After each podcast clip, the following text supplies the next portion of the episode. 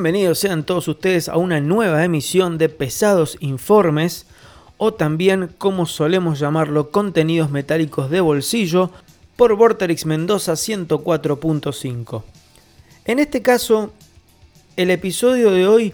va a tratarse de bandas, obviamente dentro de lo que es el metal, que cambiaron drásticamente su estilo, su sonido, pero cuando me refiero a drástico me refiero a prácticamente abandonar lo que en un momento hicieron, lo que, o sea, el sonido que tuvieron en algún momento, para pasar a sonar completamente distinto. Muchas veces me pregunto si el, ¿qué, piensa el fan? El fan acérrimo de esa banda, si acompaña, si entiende estos cambios, si los considera como una como parte de, de la evolución de la banda o porque hay, unos, hay algunos que lo consideran como tal, pero también están los otros que se molestan y entienden de que estos cambios tienen que ver más con una especie de traición, con el venderse, en fin, bueno, las opiniones son variadas. En este caso, eh, este episodio va a ser un tanto atípico en cuanto a que no va a dividirse en los cuatro bloques tradicionales, sino que vamos a ir mostrando, vamos a hacer un repaso, vamos a tomar ciertas bandas y qué hicieron en su momento, qué hacían en sus comienzos y qué terminaron haciendo. Obviamente que en el medio hay un quiebre que también vamos a mostrarlo, porque digamos, los cambios generalmente se producen en forma más gradual y no abruptamente de un disco para otro. Entonces, en este caso lo que vamos a mostrar es, bueno, el comienzo, en su gran mayoría el disco debut, cómo sonaban en el debut, el disco que empezó a mostrar ciertos cambios y ya después el disco que rompió y que mostró un nuevo sonido para después escuchar cómo actualmente suenan esas bandas. Bueno, vamos a empezar entonces con quizá una de las más importantes, para mí la banda más importante del metal de los últimos 30 años, y esa es Pantera. El caso de Pantera es realmente muy significativo porque muchos, quizá no los más asiduos al metal y a la música pesada, consideran como álbum debut de la banda de, Texas a Cowboys from Hell, pero ignoran que Pantera se formó allá por 1981 y que su álbum debut data de 1983, el denominado Metal Magic, que sonaban así.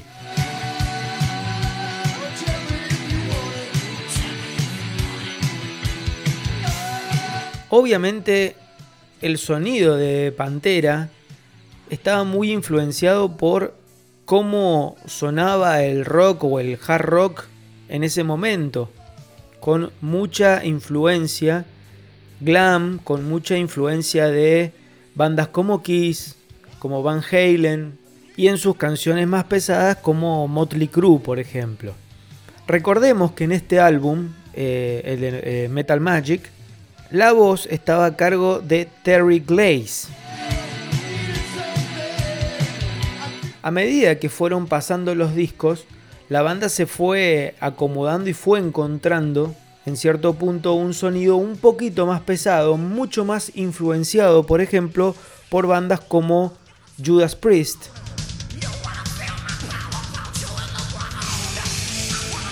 una en, el disco Power Metal se encuentra una mezcla un poquito más parecida a la New Wave of British Heavy Metal, un poco de trash también. Y con Cowboys from Hell ahí empezamos a notar este cambio de sonido y este... Eh, eh, empezamos a encontrar de que esta búsqueda del sonido de Pantera va encontrando su rumbo definitivo,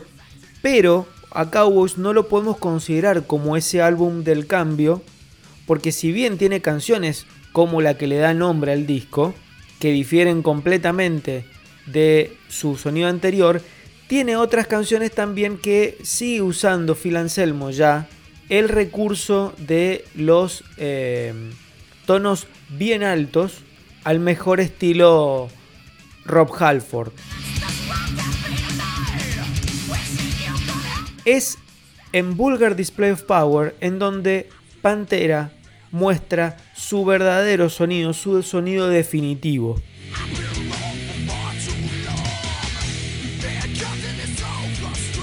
A partir de Vulgar podemos notar bien claramente este contraste, esta diferencia de cómo empezó la banda oriunda de Arlington, Texas, y en qué derivó su sonido que a partir de Vulgar Display of Power fue una escalada quizá cada vez más a lo pesado, que contrariamente a lo que vamos a seguir escuchando en este episodio, en donde las bandas hicieron el camino inverso, empezaron mucho más pesadas y terminaron mucho más accesibles en cuanto al sonido. Bueno, Pantera fue al revés. Empezó con un hard rock, glam metal y fue escalando hasta transformarse en una banda de, en algunos momentos, de metal un poco hasta más extremo. Si escuchamos acá, esto es parte del último trabajo de estudio de Pantera, denominado Reinventing the Steel.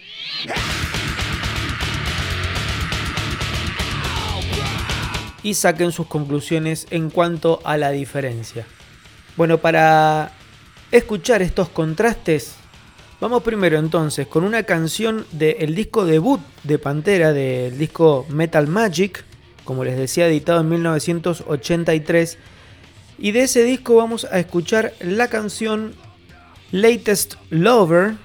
en donde se ve claramente la influencia de Kiss y de todo ese hard rock y glam metal de la época. Y después, para mostrarles el cambio, vamos con una canción de su último álbum de estudio, de Reinventing the Steel, y vamos a escuchar Will Grind That Axe for a Long Time.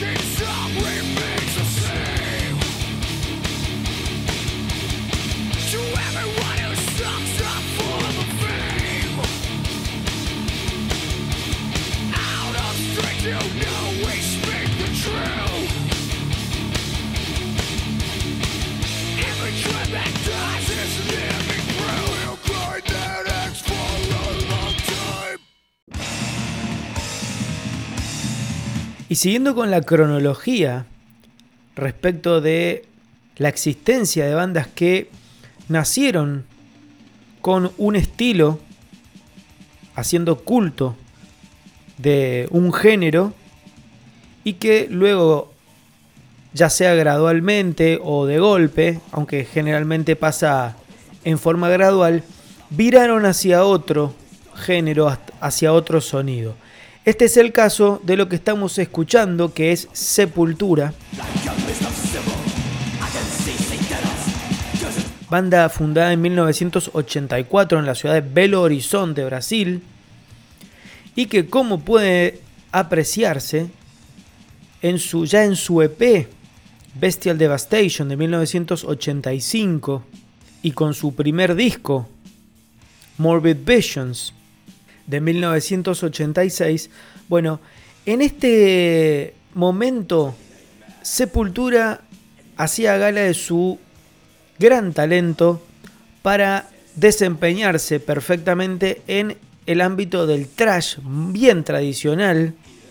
con toques de death metal.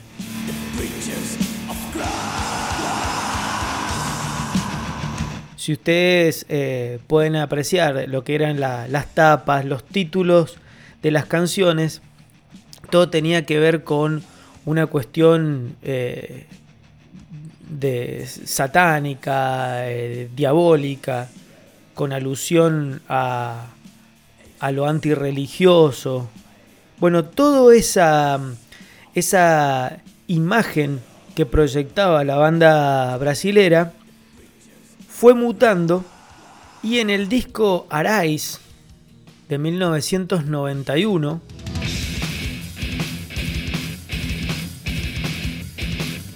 empiezan a verse elementos más modernos con algunos toques de breakdowns más propios de,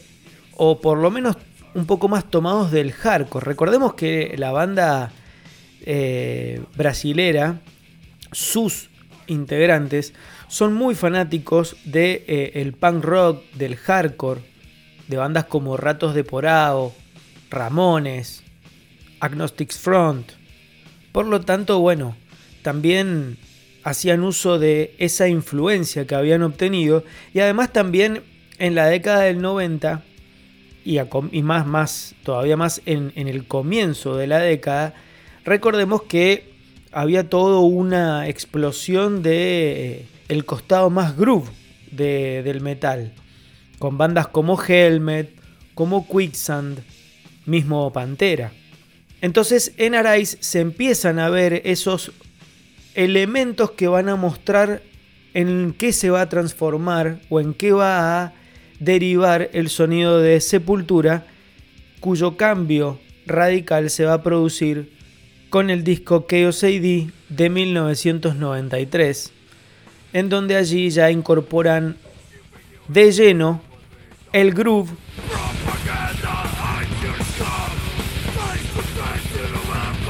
y cierta influencia de música indígena propia de, de, Brasil para conformar lo que fue un disco magnífico, uno de los mejores discos de metal de esa década. A partir de allí entonces es que el sonido de Sepultura en cierto punto deja de lado el trash tradicional y, los toques death metal que todavía tenía para afincarse directamente en un metal mucho más moderno, mucho más acorde a los tiempos, con mucha influencia del hardcore. Bueno, lo que se lo suele llamar groove metal. Después vinieron también las modificaciones en la formación con la salida de primero de Max Cavalera y después más adelante la salida de su hermano Igor y las entradas de eh, Derrick Green en voces y de Yando la Vela primero y Eloy Casagrande después en la batería. Bueno, estas modificaciones también aportaron a establecerse en ese sonido que ya venían trayendo. Y como podemos escuchar acá en su último trabajo denominado Cuadra,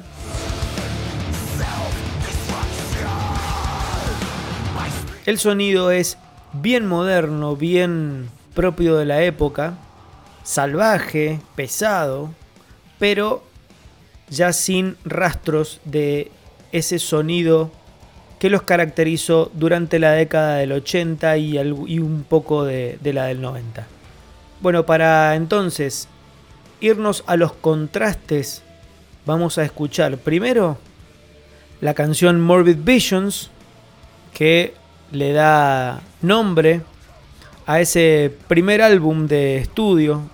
de la banda de Brasil, y después vamos a cerrar la parte Sepultura con la canción Means to an End,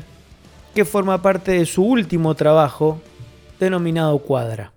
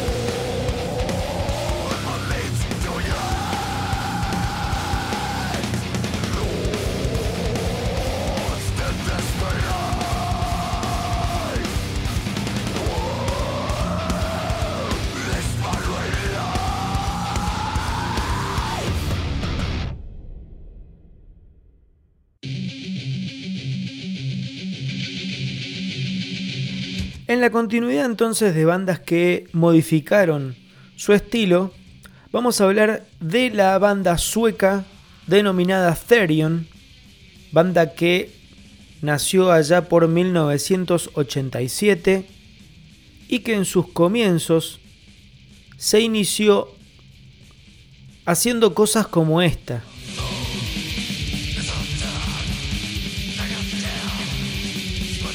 Lo que escuchamos es un fragmento de la canción Asphyxiate with Fear de su primer álbum, Of Darkness, publicado en 1991 y en donde se aprecia el death metal furioso y tradicional, muy propio de esa época también.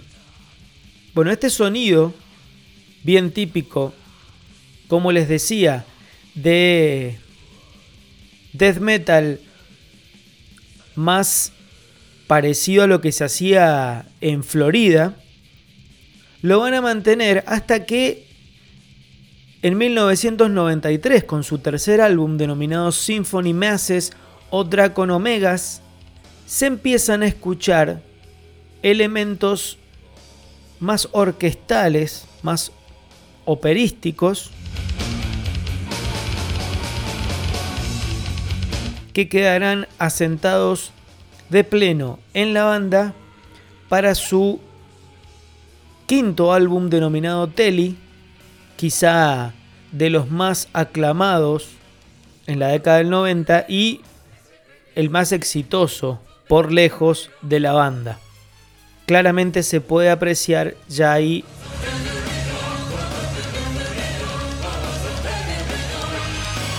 un gran caudal de elementos propios de el metal sinfónico, coros femeninos del tono operístico y a partir de allí ya se establece el sonido de Therion para el futuro. Es así que, como escuchamos acá,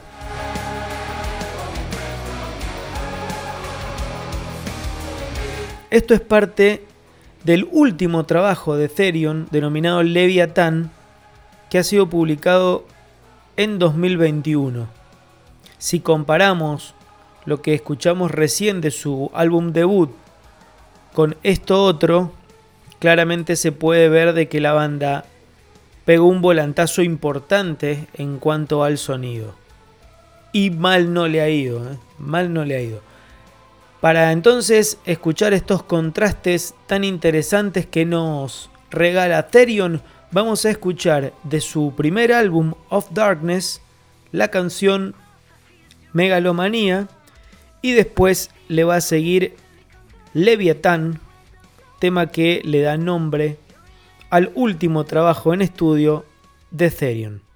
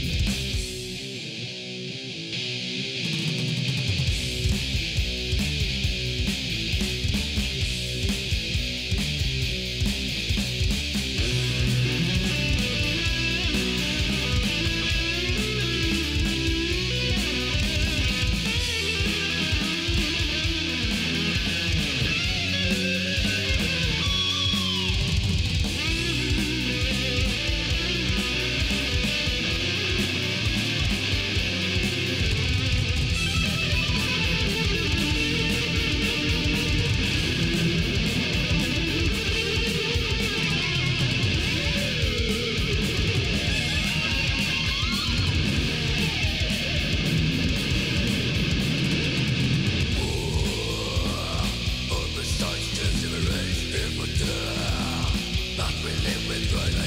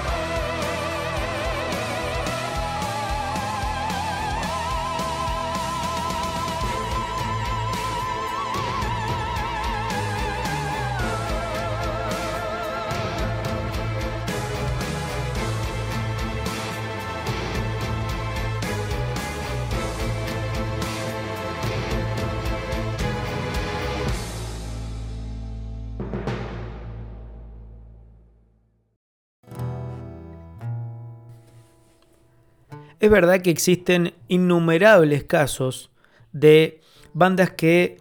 comenzaron con un sonido en sus discos iniciales y que bueno, después fueron modificándolo,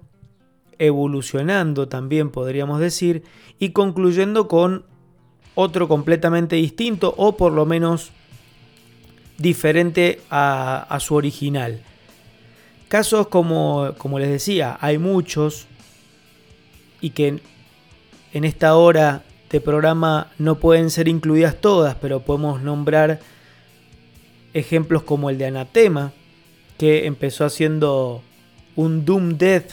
bien denso y pesado para terminar en un sonido de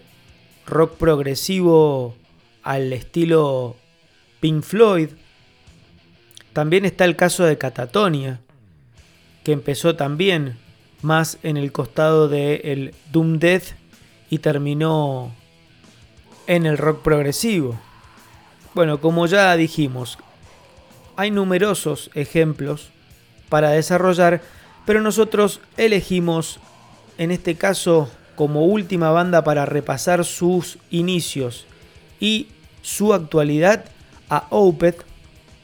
la banda sueca comandada por Michael Ackerfeld,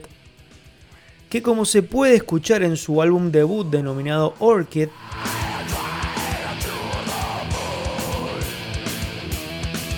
el sonido característico de los comienzos de la banda se centraba en grandes pasajes, las canciones siempre fueron bastante largas, superaban los 7-8 minutos, y consistían en largos pasajes acústicos combinados con densos momentos acompañados de voces guturales. Esa fue la característica de Opeth, pero se notaba que la musicalidad de la banda, el talento de sus músicos en cuanto a los instrumentos y la capacidad compositiva y además el amor de Ackerfeld por el rock de los 70s iba a, desencadenar en otra cosa. Pero volviendo a Orchid, bueno, Orchid eh, está conformado por canciones que mezclan estos largos pasajes acústicos con alguna participación vocal melódica, pero lo que reina ahí es el death metal, la voz gutural. Bueno, esta combinación, como se escucha en estos pasajes, se mantuvo durante gran parte de su discografía, siendo una marca registrada de la banda, pero que lentamente esta presencia de death metal y de voces guturales comenzó a perder lugar en pos de voces más limpias y canciones menos cargadas de distorsión.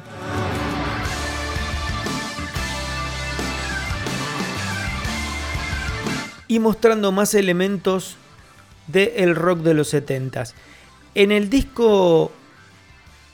Watershed de 2008 es el que yo considero el disco de quiebre, puesto que este fue el último álbum en albergar canciones con voces guturales. Pero no solo eso, sino también es el primer álbum en contener elementos como melotrones y teclados que empiezan a mostrarnos hacia dónde iba Opeth musicalmente.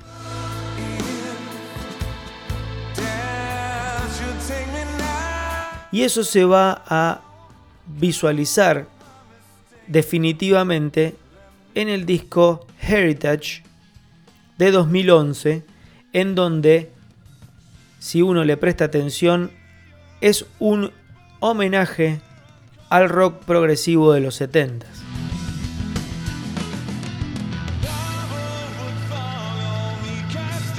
A partir de ahí, si bien Ackerfeld le agregó elementos del metal progresivo, nunca más volvieron las voces guturales. Bueno, actualmente o lo último editado por Opeth es esto que escuchamos del disco Incauda Venenum